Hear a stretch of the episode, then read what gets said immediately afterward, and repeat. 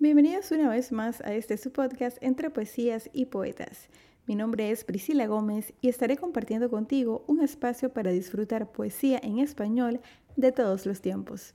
Estamos en el capítulo número 26 del programa y antes de pasar con la poesía y el autor de hoy, quiero celebrar contigo que ya está operativa la página web www.entrepoesiasypoetas.com.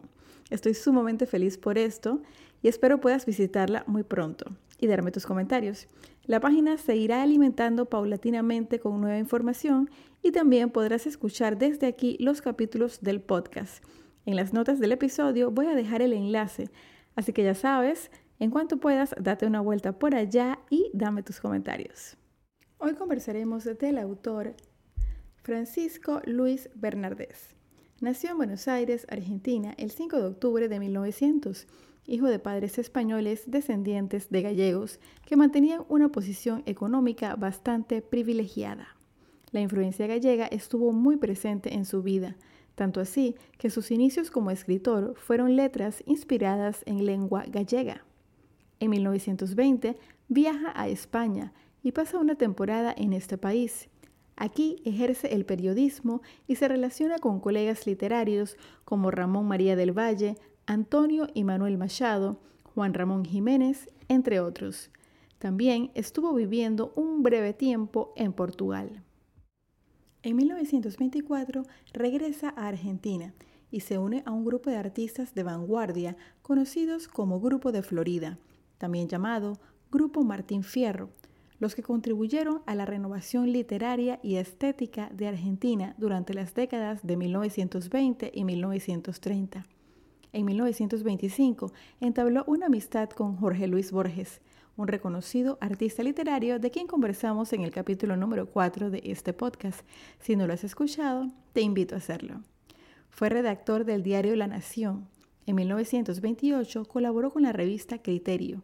En 1937 fue nombrado secretario de las bibliotecas públicas y en 1944 director general de Cultura Intelectual del Ministerio de Justicia e Instrucción Pública.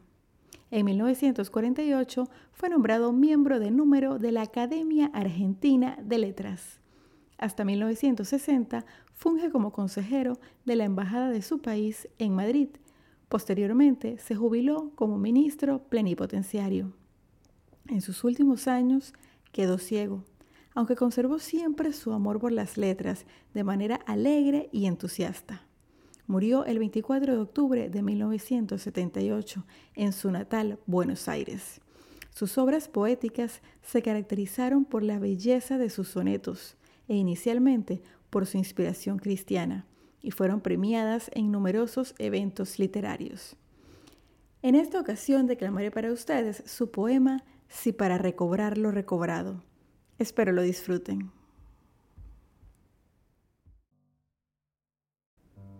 Si para recobrar lo recobrado debí perder primero lo perdido, si para conseguir lo conseguido tuve que soportar lo soportado, si para estar ahora enamorado fue menester haber estado herido, tengo por bien sufrido lo sufrido, tengo por bien llorado lo llorado porque después de todo he comprobado que no se goza bien de lo gozado, sino después de haberlo padecido.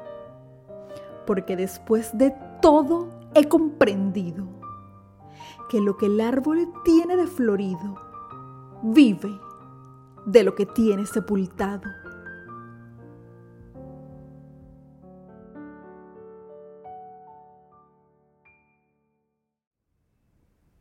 Me encanta el mensaje de este poema. La primera vez que lo vi fue en una novela llamada La Fuerza de Chesit, del escritor mexicano Carlos Cuauhtémoc Sánchez. Desde ese momento grabé sus últimos versos en mi memoria y lo recuerdo particularmente en la época de verano, cuando florean los hermosos guayacanes en mi país. Lo que el árbol tiene de florido, vive de lo que tiene sepultado. Sin duda esto aplica a muchas cosas de la vida, no solo a la belleza de la naturaleza. De este modo llegamos al final de este episodio. Si conoces a alguien que le guste la poesía o que necesite escuchar un mensaje como este, comparte el enlace para que este podcast llegue a más personas. Gracias por tu sintonía, te espero la próxima semana con otra interpretación. Me despido recordándote que podrá no haber poetas, pero siempre habrá poesía. Hasta la próxima.